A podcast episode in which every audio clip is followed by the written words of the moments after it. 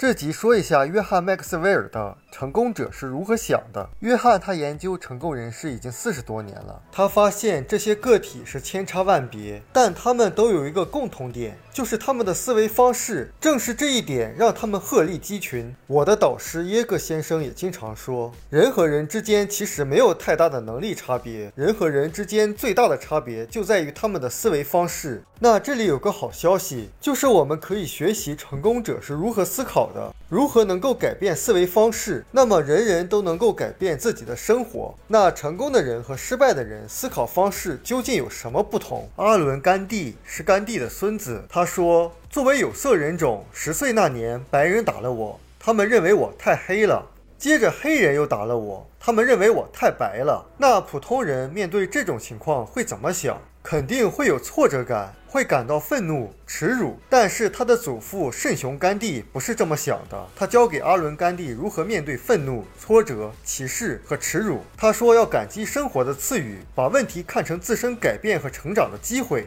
你看，成功者他在问题中能够看到积极的因素，而失败者他在机会中都会找到很多问题。另外，优秀的思考者。他总是积极的去解决问题，所以他们从来不缺乏建设性的想法，并且总是对更美好的未来满怀憧憬。而有些人不学习如何深入的思考，他只是钻在技术里面。通晓技术的人肯定不愁找工作，但是他永远只能为那些善于思考者服务。而且，当我们学会正确思考的时候，就能避免陷入任人摆布的境地，尽其所能的躲开那些利用或者欺骗别人的家伙。因为当今这个时代，坑是比。机会要多得多，即使是一个好的行业，也有人把它当成坑陷他人的工具。而当你学会了正确思考，就有了辨别能力。所以说，优秀的思考者是注定成功的。关于改变思维方式的重要性，怎么强调都不过分。好的思维方式，注意良多，能够创造财富，解决问题。